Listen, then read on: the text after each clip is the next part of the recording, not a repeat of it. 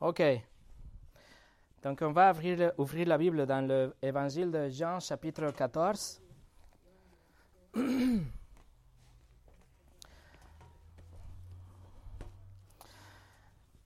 Jean chapitre 14 pour euh, continuer notre étude de la divinité de Christ. Et aujourd'hui, nous allons visiter le sixième des sept déclarations Je suis la déclaration quand Jésus a utilisé le nom de Dieu, plus une métaphore pour décrire sa mission et sa personne aussi. On a déjà vu que Jésus a dit, je suis le pain de vie, je suis la lumière du monde, je suis la porte de vie, je suis le bon berger, je suis la résurrection et la vie. Et aujourd'hui, je vous invite à lire avec moi juste le verset 6 pour commencer. Jésus lui dit, c'est moi ou je suis le chemin, la vérité et la vie. On ne vient au Père qu'en passant par moi. Voilà la sixième déclaration, je suis. Cette déclaration, le monde considère que la déclaration la plus fermée que Jésus a jamais faite, que c'est une déclaration qui est la plus discriminante, la plus exclusive et aussi une déclaration ségrégante, parce que Jésus dit que c'est seulement à travers lui qu'on peut aller au paradis. C'est ce que le monde nous dit aujourd'hui, et vous savez quoi? Le monde a raison.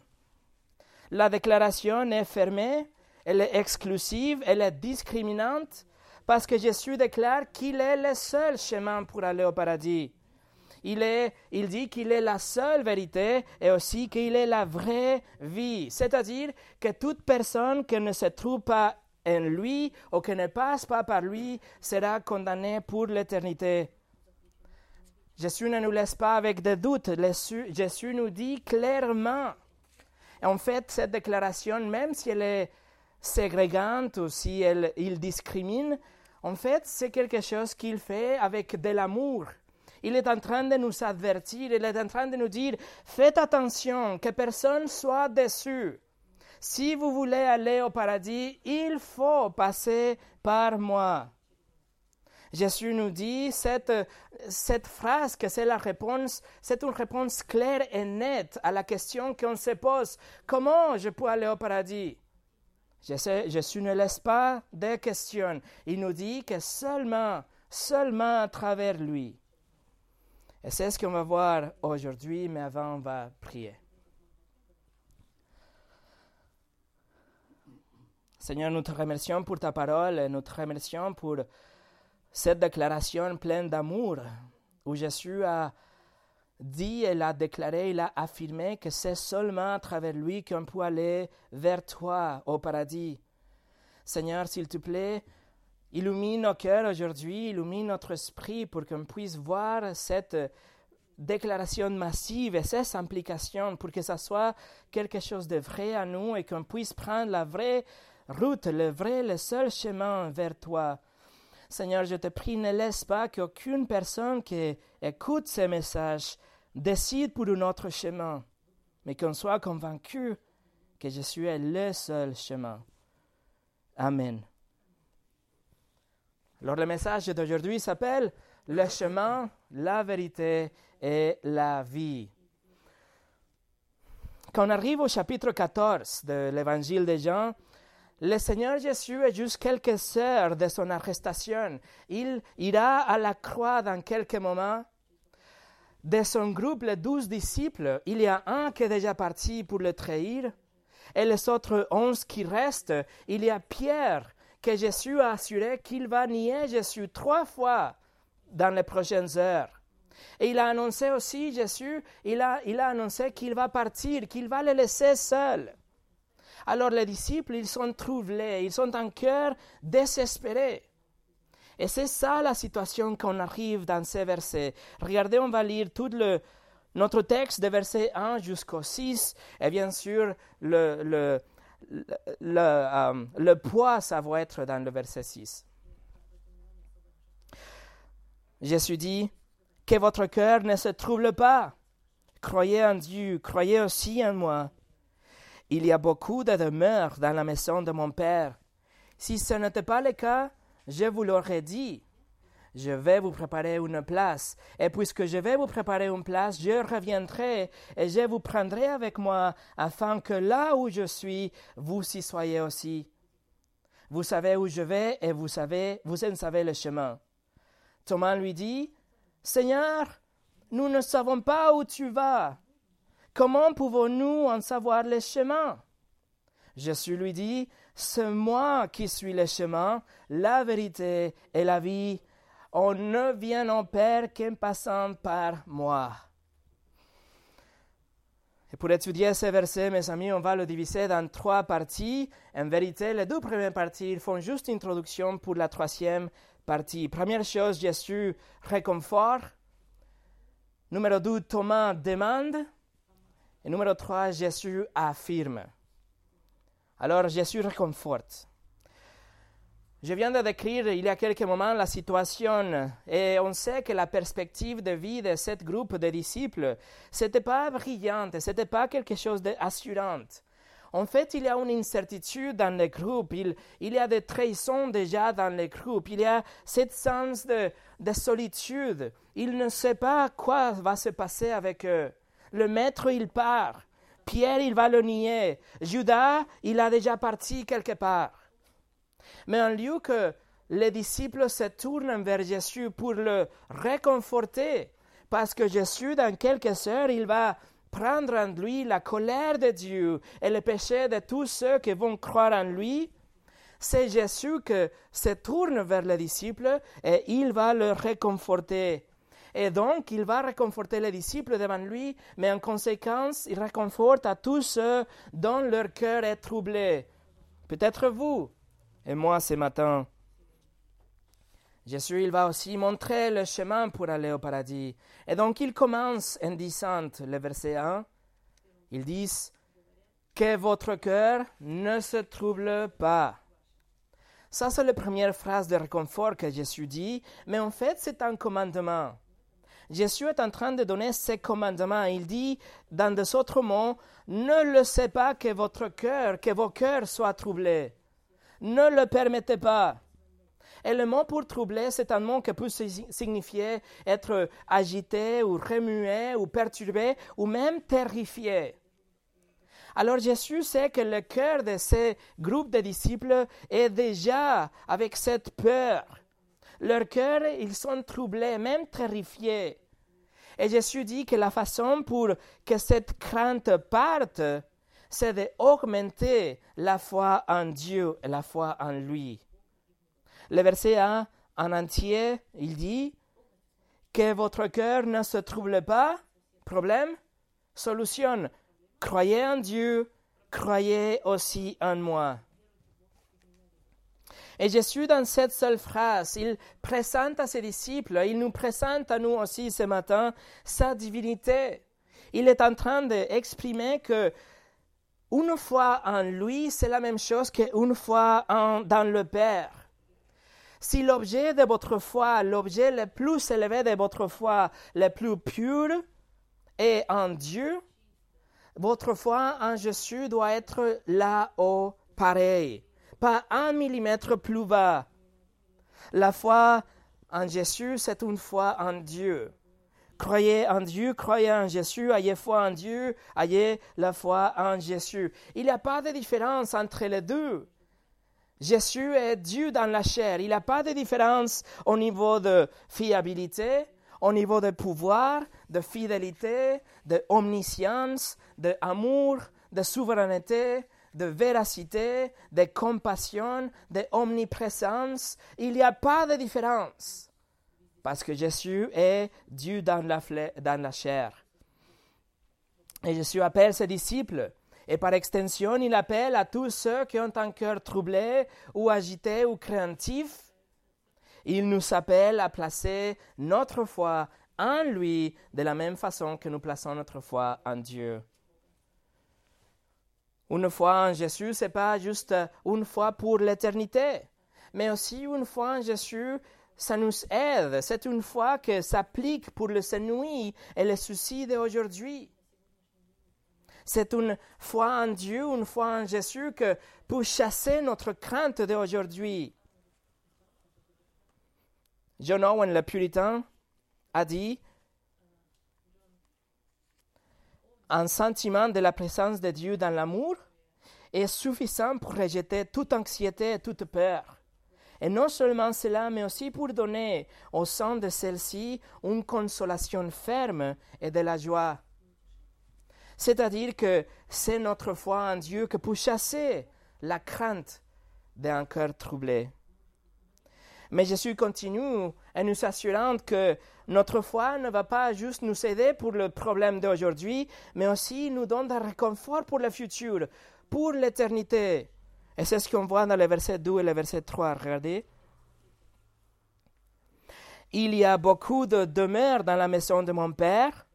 Si ce n'était pas le cas, je vous l'aurais dit je vais vous préparer une place. Et puisque je vais vous préparer une place, je reviendrai et je vous prendrai avec moi afin que là où je suis, vous y soyez aussi. Ces deux versets, mes amis, nous donnent quelques réponses à la question qu'on peut avoir par rapport au paradis. Par exemple, où on va-t-il? Où va-t-il, pardon? Il a dit, il va, il a dit à la maison de mon Père, c'est-à-dire au ciel, au paradis. À quoi ça ressemble? Jésus nous dit que ça peut être comparé avec une maison avec, avec beaucoup de demeures, beaucoup de chambres. Mais il faut comprendre que dans ces jours-là, le père de la famille construisait des bâtiments ou des chambres à côté de chez lui pour former une grande maison pour que le fils et les familles pouvaient habiter dans le même endroit. Et c'était une construction dans un carré avec un patio au milieu pour avoir la proximité entre tout le monde, une intimité avec le Père et une relation avec tout le monde. Jésus nous explique que le paradis, c'est quelque chose comme ça. Pas parce que Jésus va construire une maison, non parce qu'il y a une, maison dans le ciel, mais pour donner un exemple que les disciples connaissaient, pour dire le ciel c'est quelque part où on est tous ensemble avec le Père. Pourquoi va-t-il? Il nous le dit aussi. Il, va pour préparer une demeure pour nous. Ça ne va pas dire que Jésus est un maçon ou un bricoleur qui va préparer une chambre pour nous. Non. Ce que ça veut dire, c'est que Jésus, quand il est mort, il est ressuscité, il a ouvert la porte, il, il, nous donne le droit pour que nous puissions aussi aller. Il prépare une place avec sa mort et sa résurrection. Il nous justifie devant le Père pour que nous puissions aller dans cet paradis. Il prépare une place. Combien de temps il va? Ça, on ne le sait pas. Ils ne nous disent pas. Tout ce qu'il dit, verset 3, je reviendrai. Et alors pourquoi il revient? La dernière partie du verset 3, il nous le dit. Je reviendrai et je vous prendrai avec moi, afin que là où je suis, vous y soyez aussi. Alors il, il va pour revenir il revient pour nous prendre. Ça, c'est la première partie. Numéro 2. Thomas demande. Alors Jésus, il a déjà dit qu'il va retourner au Père. Il a dit aussi dans le chapitre 7, il a dit qu'il va retourner au paradis. Et il le répète dans le verset 4, c'est pour ça qu'il dit, vous savez où je vais et vous, et vous en savez le chemin. Oui, il savait. Mais leurs petits esprits sont tellement perplexes en ce moment qu'ils, que leur cœur pense qu'ils n'ont rien compris. Ils sont si secoués qu'ils pensent qu'ils ne savent pas où il va, il va Jésus-Christ. C'est pour ça que Thomas pose la question dans le verset 5. Il dit, Seigneur, nous ne savons pas où tu vas. Comment pouvons-nous en savoir le chemin et cela nous montre encore une fois tout simplement le degré de confusion, le degré de, crainte qu'il avait dans leur cœur. Thomas est en train de dire, on n'a aucune idée où tu vas, Jésus. Pierre l'avait dit aussi, il avait dit dans le chapitre 13, Seigneur, où vas-tu? Et c'est pour ça on arrive au numéro 3. Jésus affirme. Et c'est ici on va passer le reste de notre temps ce matin. Regardez le verset 6. Jésus lui dit, c'est moi, ou je suis le chemin, la vérité et la vie. On ne vient au Père qu'en passant pour moi, par moi. Voici la sixième, la sixième déclaration, je suis, et cela est massive. Premièrement, il utilise le nom de Dieu, il, il, ils disent qu'il est la même chose, le même, la même, euh, euh, le même Dieu que Dieu le Père, ou notre personne, mais le même Dieu. Et il utilise cette métaphore pour déclarer la exclusivité pour arriver au paradis, le seul chemin pour arriver au paradis. Probablement, ça c'est la déclaration la plus scandaleuse de Jésus. Et en fait, cette seule déclaration, quand Jésus dit Je suis le chemin et la vérité et la vie, peut-être on peut dire que cette phrase définit la mission, la personne de Jésus, la venue de Jésus. Alors on va nous arrêter ici pour voir ces quatre parties de cette phrase. Il dit, je suis le chemin, je suis la vérité, je suis la vie, et personne vient au Père qu'en passant pour moi. Alors, le chemin. Jésus dit, je suis le chemin. Il dit, je suis le seul chemin. Il n'y a pas cinq différents chemins pour arriver au paradis. Il n'y a même pas un chemin, chemin et demi, mais il n'y a qu'un seul chemin. Ce chemin est étroit et son nom est Jésus. Contrairement aux idées reçues, il n'y a pas un autre chemin pour arriver au Père. Le libéralisme et le relativisme d'aujourd'hui nous dit que si Dieu existe, chaque personne arrivera là à sa manière. Pour quelqu'un, ça pourrait être à travers les bonnes œuvres ou des actes de charité. Pour une autre personne, ça pourrait être de passer la vie dans un monastère. Et pour des autres personnes, ils ne pensent même pas à l'éternité, mais ils assument que quand le jour arrivera, ils seront là quand même. Nous, nous pouvons en fait regrouper tous les efforts de l'homme dans trois grandes catégories. Les efforts de l'homme pour arriver à Dieu, on peut le classer dans trois grandes catégories. La première chose, c'est le chemin de la nature. Il y a des gens qui pensent qu'ils peuvent regarder la nature et en parlant avec le, le, ciel, le, euh, la mer, la lune, les nuages, ils sont en fait en train de louer Dieu. Ils pensent que la création est digne d'adoration. Et ils adorent la nature. Ils pensent que la nature, il va les amener à Dieu. Et on peut comprendre pourquoi les gens, ils, préfèrent de croire et adorer la nature. Ils font ça parce que la nature, il va jamais les tiendra responsables. Il n'y a pas de redevance avec la nature. Il peut continuer dans le péché. Mais le chemin de la nature, il va les amener à l'enfer. Deuxièmement, le chemin de la moralité. Il y a des gens qui définissent eux-mêmes la moralité et eux-mêmes, ils, ils, établissent le standard de moralité et ils disent, je ne veux jamais tromper ma femme, mais je vais regarder la pornographie. Je vais jamais tuer, mais je vais critiquer tout le monde. Ce standard de moralité, c'est quelque chose qui est en train de le décevoir. Parce que leur standard moral, ce n'est pas du tout le standard moral de Dieu qui demande la perfection. Et mes amis, écoutez, parce qu'il y a, il qu'une chose pire qu'être perdu sans Dieu. Il n'y a qu'une chose pire qu'être perdu, perdu sans Dieu, et c'est d'être perdu sans Dieu en pensant que vous êtes sauvé. Et le chemin de la moralité va vous amener dans ce côté. Vous allez penser que vous êtes une bonne personne, une personne morale, mais en vérité, vous n'êtes pas sauvé. Et la troisième catégorie, c'est le chemin de la religion.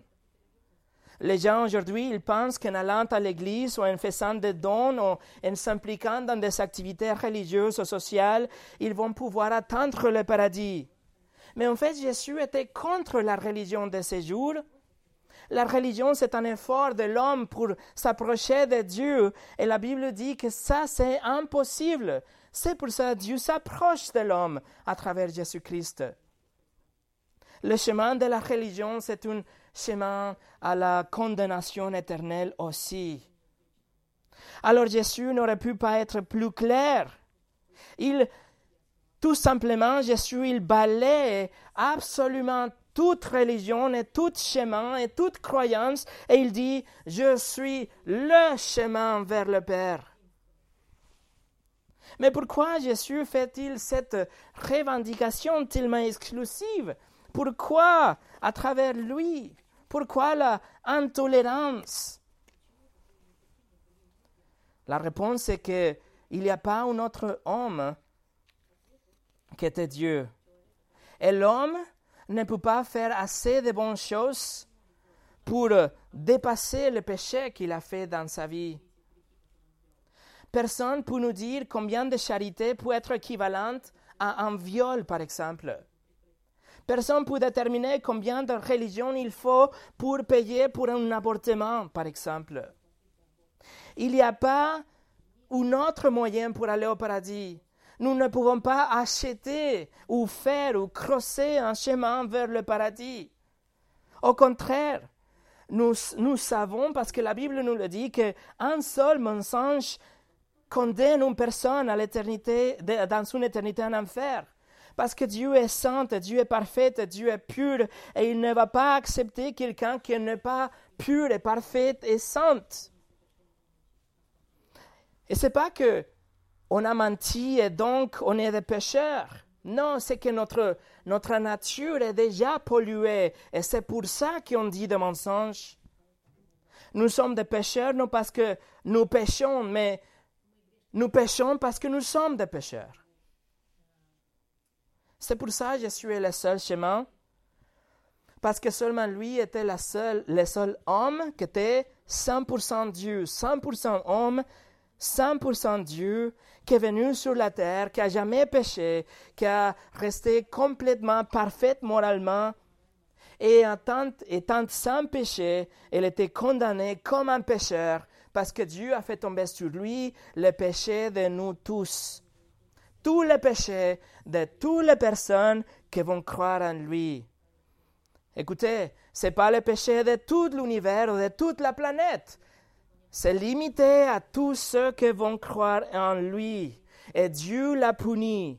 Et sa colère infinie a tombé sur son Fils, sur le Seigneur Jésus.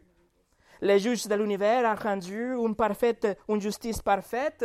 La justice a été satisfaite. Les demandes de la loi ont été accomplies. Jésus est mort en votre nom. Votre péché a été enlevé. Et vous êtes aujourd'hui sans péché si vous avez la foi en Christ. C'est pour ça qu'il est le seul chemin. C'est pour ça qu'il est le chemin.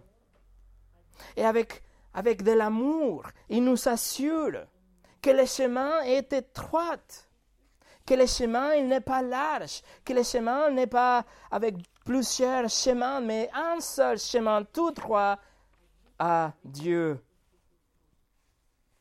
Laissez-moi vous dire que, en effet, oui, toute religion, il va vous amener à Dieu. Oui, toute religion, il va vous amener à Dieu. Mais toute religion, il va vous amener et il va vous jeter devant le juge de l'univers pour être jugé et condamné.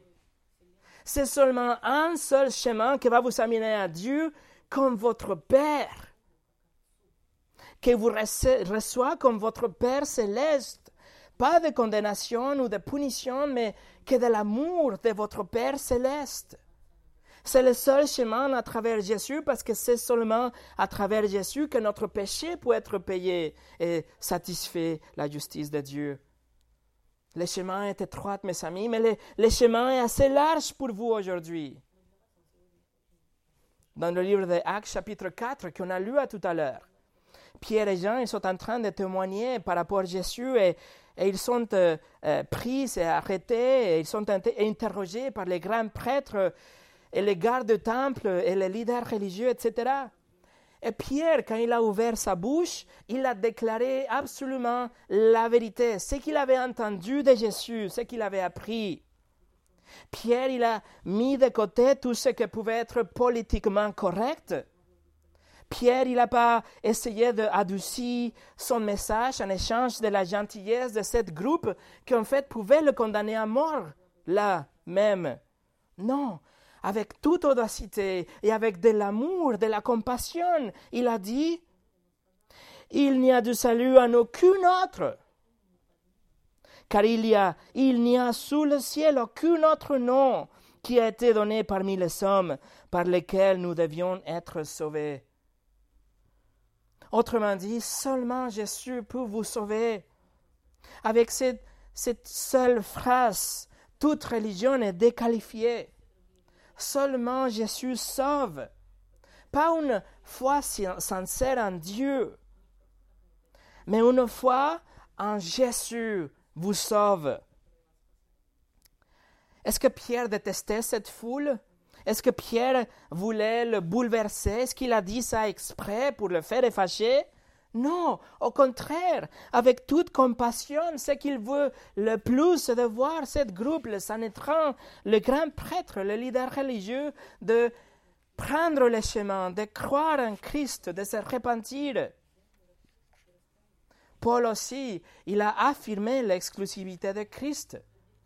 Il a écrit à Timothée, en effet, il y a un seul Dieu et il y a aussi un seul médiateur entre Dieu et les hommes, un homme, Jésus-Christ.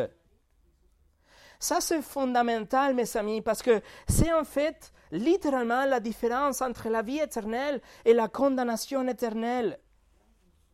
La culture, la société d'aujourd'hui favorise la tolérance, préfère la tolérance et rejette tout ce qui est exclusif. Il ne veut pas accepter ou savoir qu'il n'y a qu'un seul chemin. Et il y a tellement de pression par rapport à la société que même les chrétiens, même les évangéliques, ils sont confus. En 2018, il y a eu un sondage parmi les chrétiens évangéliques aux États-Unis et ils ont trouvé que 43% des chrétiens évangéliques, ils ne sont pas d'accord avec l'exclusivité de Christ. Et ça, c'est alarmant. Ça, c'est scandaleux parce que l'Église même est en train de changer la vérité de la Bible pour recevoir tout ce que la culture dicte aujourd'hui. Ça veut dire que dans une église de 100 personnes, il y a 43 personnes qui pensent que Jésus plaisantait quand il a dit ça. Il y a 43 personnes qui pensent que Jésus mentait quand il a dit Je suis le chemin. Il y a 43 personnes qui ont compromis l'évangile, que malheureusement, ils ne sont pas sauvés, ils ne pensent pas que Jésus sauve. Ils sont en train de croire, ces 43 personnes, que juste une croyance en Dieu, juste être sincère et dire oui, je crois en Dieu, ça suffit. Ou juste une croyance de dire oui, je crois en Jésus, ça suffit. Ils pensent qu'une prière de temps en temps, ça suffit, ou être gentil, ça suffit. Ils pensent qu'être un, bon et sincère témoin de Jéhovah, ça suffit. Mais Jésus, mes amis, dans la vérité de la Bible, ne nous laisse pas une autre option. Soit vous croyez qu'il est le chemin et vous marchez à travers lui, ou vous allez finir ailleurs que le paradis. Même l'Église catholique, l'Église catholique, à partir de son douzième concile du Vatican dans l'année 1962, ils sont déterminés que tous ceux qui ne connaissent pas Christ ils disent que tous ceux qui n'ont pas entendu l'Évangile, mais qu'ils cherchent Dieu avec un cœur sincère et qu'ils font des bons œuvres selon les consciences, ils seront sauvés. Ce que l'Église catholique oubliait, c'est de lire le livre de Romains qui nous dit qu'il n'y a pas de juste, qu'il n'y a même pas un seul, qu'aucun comprend et qu'aucun ne cherche Dieu. L'Église catholique est en train de contredire l'Écriture comme les autres 43 personnes dans le sondage. La Bible nous dit très clairement, Jésus n'a pas utilisé une parabole, il nous dit qu'il est le seul chemin vers Dieu. Ça veut dire qu'il n'y a pas un autre chemin. Même si ça vous semble pur et sincère, intéressant et moral et religieux, il n'y a pas un autre chemin pour vous amener au Père. Parce que seulement Jésus a payé pour vos péchés et il a ressuscité pour le prouver. Il prépare une demeure pour vous. Il ouvre la porte pour que vous soyez aussi au paradis. Le chemin. D'ailleurs, la première église était appelée le chemin. Six fois dans le livre de Actes, les croyants étaient appelés le suiveur du chemin. Parce que les premières églises enseignaient, ils croyaient que Jésus-Christ était le seul chemin pour aller au paradis. Et c'est pour ça que notre congrégation s'appelle le chemin aussi, parce que on croit, on est sûr, on déclare la vérité de la Bible, que Jésus est le chemin. Douzième chose, Jésus dit, je suis la vérité. La vérité. Platon et Socrate, Socrate, Socrate ils, euh, voulaient, ils ont voulu euh, euh, connaître la vérité, ils voulaient définir qu'est-ce que c'était la vérité. Dans le XVIIe siècle, René Descartes, il a poursuivi aussi la connaissance et la découverte de la vérité. Il a poursuivi cette frange de la euh, philosophie qui s'appelle l'épistémologie pour trouver la vérité. Dans l'évangile de Jean, chapitre 18, Ponce Pilate est devant, en face de Jésus, et il pose la question Qu'est-ce que la vérité? Alors ça, c'est une question qu'on doit se poser nous tous aujourd'hui et on doit être sûr qu'on sait, qu'on connaît la réponse. Parce que la vérité est exclusive par définition. La vérité est qu'une seule et tout le reste doit être un mensonge. La vérité est qu'une seule. La vérité ne dépend pas de mes sentiments, de mes croyances même. Si je crois avec tout mon cœur si je crois sincèrement que la lune est un grand morceau de fromage, est-ce que c'est vrai? C'est pas vrai, même si je suis sincère dans ma croyance. Si je crois que pour aller au paradis, je dois chanter la Marseillaise à minuit le 14 juillet au sommet de la Tour Eiffel, est-ce que c'est vrai? Même si je le crois avec un cœur sincère, ce n'est pas la vérité. La vérité n'est pas empirique, c'est-à-dire ça ne doit pas être logique, forcément. La vérité ne doit pas être pragmatique ou, que, que, a un sens, que fonctionne forcément.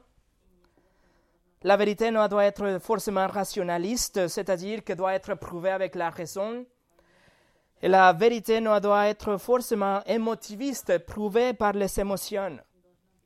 La vérité, par définition, est objective, est limitée, est constante et elle est éternelle aussi, parce que la vérité ne change jamais.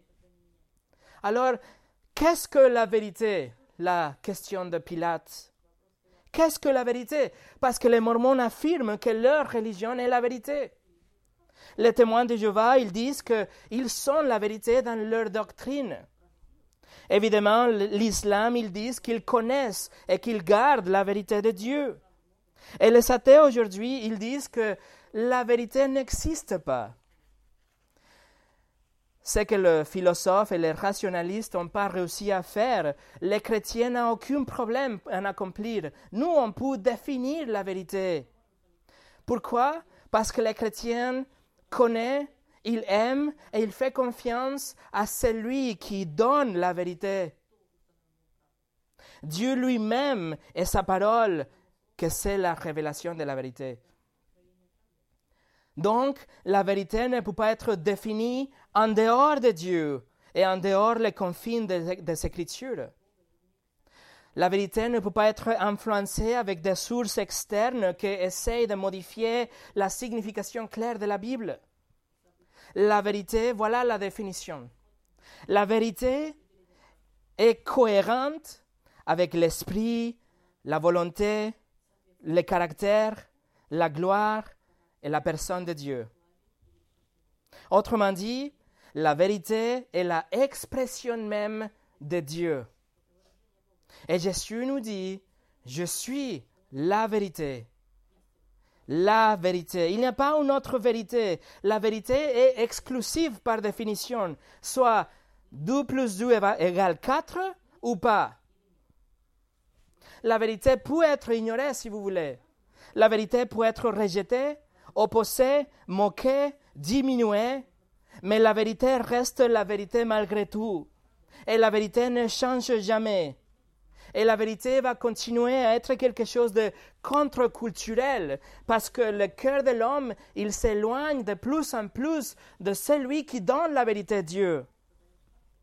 La vérité aussi définit la moralité d'aujourd'hui. Et sans une vérité objective, on tombe dans une immoralité qui abonde. Tout ce qu'on doit faire, c'est de voir notre culture aujourd'hui qui rejette la vérité. Cette société où tout va, tout est permis, il n'y a pas de moralité. Pourquoi?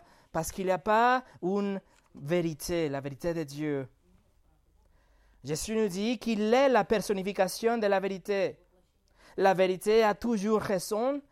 La vérité ne change jamais, est immuable et permanente. Et la même chose avec Jésus. Il n'y a pas de mensonge en lui, il n'y a pas de tromperie, il n'y a pas un agenda, agenda secrète en lui. Alors, mes amis, si vous voulez connaître la vérité, connaissez Jésus-Christ, la vérité incarnée. Le Bouddha est mort. Le Bouddha est mort à la recherche de la illumination.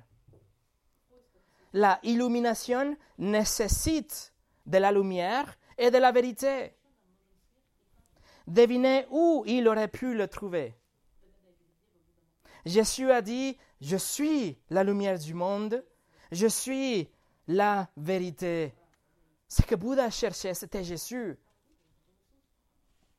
Le hindouisme, il croit aujourd'hui qu'il y a 33 millions de dieux. Et dans leur erreur, dans cette grande erreur, ils peuvent adopter Jésus comme une autre divinité, juste au cas où. Ils peuvent adopter Jésus parce que dans leur erreur, dans n'importe quelle erreur, il y a toujours de la place pour la vérité. Mais dans la vérité, il n'y a pas de place pour l'erreur, parce que la vérité est exclusive. S'il existait une banque qui fabrique de faux billets, et vous venez à cette banque, vous donnez vos vrais billets à cette fausse banque, ils n'auront aucun problème pour accepter vos billets. Mais si vous allez avec des faux billets dans une vraie banque, là vous aurez des problèmes. Ils ne vont pas accepter vos faux billets parce que la vérité ne peut pas accepter l'erreur. Jésus nous dit, je suis la vérité, exclusive, objective, éternelle, la seule vérité. Et si Jésus est la vérité, n'est-ce pas une raison assez forte pour que nous, lui fassions confiance dans notre vie et aussi dans notre éternité? La réponse à la question de Pilate, qu'est-ce que la, vérité? La réponse se tenait devant lui. La vérité était devant lui, Jésus-Christ. Et la réponse n'a pas changé depuis. La réponse, c'est toujours Jésus. Jésus est la vérité la vérité. John MacArthur a écrit La vérité est ce que Dieu a décrété. Il nous a donné une source infaillible de la vérité qui a été sauvegardée dans sa parole révélée. Et la parole de Dieu nous dit que Jésus est la vérité. Et Jésus a dit que la parole est la vérité. Numéro 3, la vie. Jésus a dit, je suis le chemin, je suis la vérité et je suis la vie. Troisième chose, je suis la vie. Il est vie. La vie n'a été pas donnée à lui, mais la vie est lui. Il n'a pas été jamais créé, il n'était pas comme un récipient qui a reçu la vie, mais lui lui-même est la vie. Ça veut dire que toute personne qui n'est pas un Christ n'a pas une vie spirituelle. Ils sont spirituellement morts. Et ça, c'est cohérent avec, avec l'enseignement du Nouveau Testament qui nous dit que tout le monde, tous ceux qui ne sont pas en Christ, ils sont morts. Ils sont morts, mais ils peuvent être rendus vivants par Jésus une fois qu'on a la foi en lui. Jésus nous donne la vie, la vie aujourd'hui et la vie éternelle. Adam, dans le jardin d'Éden, a perdu la vie parce qu'il a désobéi, il a mangé quelque chose qu'il ne fallait pas. Mais Christ, qui est la vie, il nous offre le pain de vie. Jésus a dit, je suis le pain de vie, et il s'offre pour que tous ceux qui viennent à lui, il aillent la vie qu'Adam avait perdue. Jésus est la vie, il est l'auteur de la vie, il possède la vie de Dieu, et il donne la vie. Comme je dis, la vie aujourd'hui à tous ceux qui croient en lui, et la vie assurée pour l'éternité pour tous ceux qui abandonnent leur péché et mettent leur foi en lui. Donc euh, voilà, la sixième déclaration de Je suis, que c'est une déclaration scandaleuse. Mais en même temps, je vous, je vous propose que c'est une déclaration pleine d'amour, où Jésus nous dit, ne soyez pas déçus, ne vous trompez pas, je suis le chemin et la vérité et la vie. Thomas Kempis, dans les années 1300, il écrit ça. Sans chemin, on ne va nulle part. Sans la vérité, on ne connaît rien. Sans la vie, on ne vit pas. Jésus a dit, Je suis le chemin que tu dois suivre, la vérité dans laquelle tu dois croire, la vie pour laquelle tu dois espérer. Et pour nous préparer pour finir, la dernière partie du verset 6. Si en cas où ce n'était pas assez scandaleux déjà, Jésus va beaucoup plus loin et à la fin du verset 6, il dit, On ne vient au Père qu'en passant pour moi. Il veut que nous soyons sûrs que si on croit qu'il est notre chemin, si on prêche qu'il est notre chemin, si on accepte qu'il est notre chemin, nous serions en fait en train de nous décevoir nous-mêmes ou faire en sorte que quelqu'un se rende, se retrouve en enfer. Jésus est tellement clair. On ne vient au Père que en passant pour moi. Sans aucun doute, c'était quelque chose d'offensif dans ce jour-là, et aujourd'hui, on peut le trouver quelque chose comme quelque chose de sévère aussi. Jésus affirme qu'il n'y a pas un autre chemin. Personne, pas une seule, nada. Personne n'ira au paradis sauf à travers Jésus-Christ. Alors, mes amis, il ne faut pas croire que si vous connaissez quelqu'un, vous aimez quelqu'un et cette personne a une croyance sincère en Dieu, mais il n'a pas embrassé le Seigneur Jésus comme son sauveur, ne soyez pas déçus. Sa sincérité va l'amener quelque part ailleurs. On ne bien au Père qu'en passant pour moi. Et ce n'est pas une croyance en Jésus de dire oui, je crois en Jésus. C'est de accepter Jésus, de le embrasser comme on a vu la semaine dernière, de sauter sur une chaise et atterrir avec tout votre poids dans la personne de Jésus, de dire je te donne ma vie, je te fais confiance. Alors écoutez, ça c'est la, chose la plus aimante que Jésus a jamais fait, c'est de nous avertir avec tout l'amour, de nous dire, s'il vous plaît, nous pouvons aller au paradis. La voie, elle est, elle est étroite, mais elle est quand même ouverte aujourd'hui. La personne de Jésus, il est le chemin à Dieu, la vérité de Dieu et la vie de Dieu. Il n'y a qu'un seul chemin, mes amis, Jésus. Il n'y a qu'une seule vérité, c'est la qu'il proclame.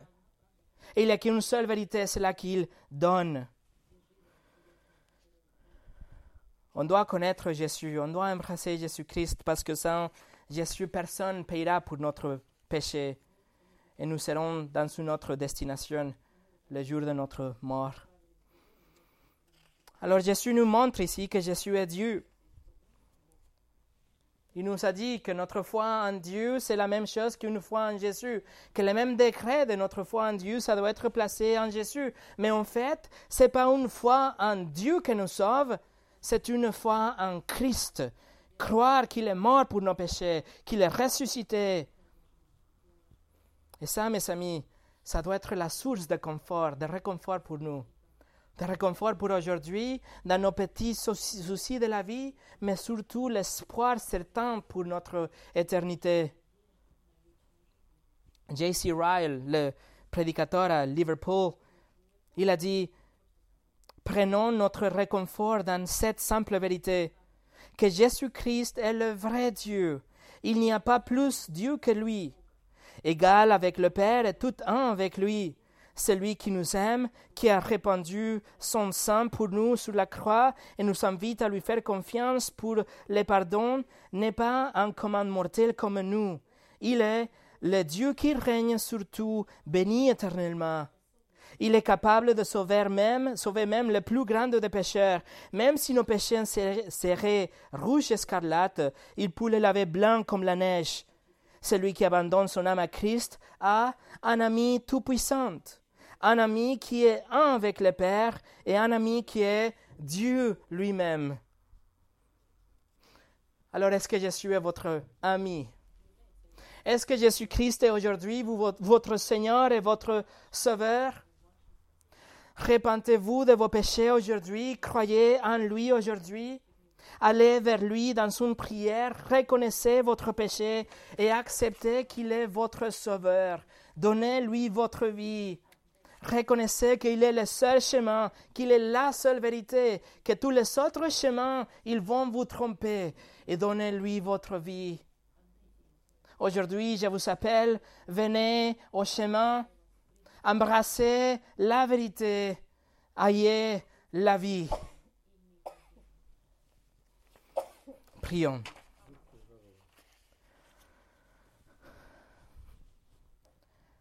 Seigneur, tu nous as donné Jésus comme le seul chemin.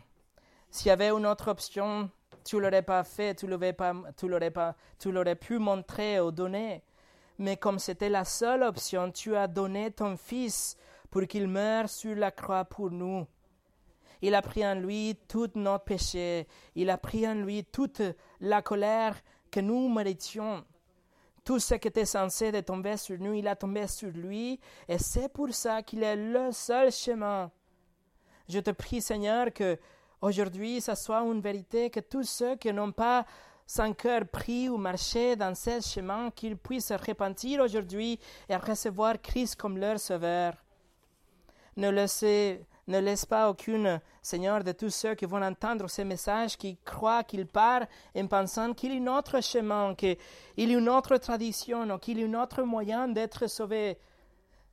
Tu l'as dit, c'était, ne peut pas être plus clair que ça.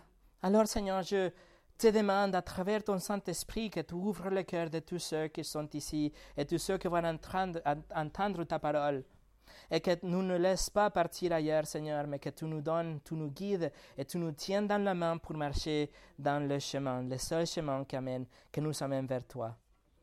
Au nom de Jésus. Amen.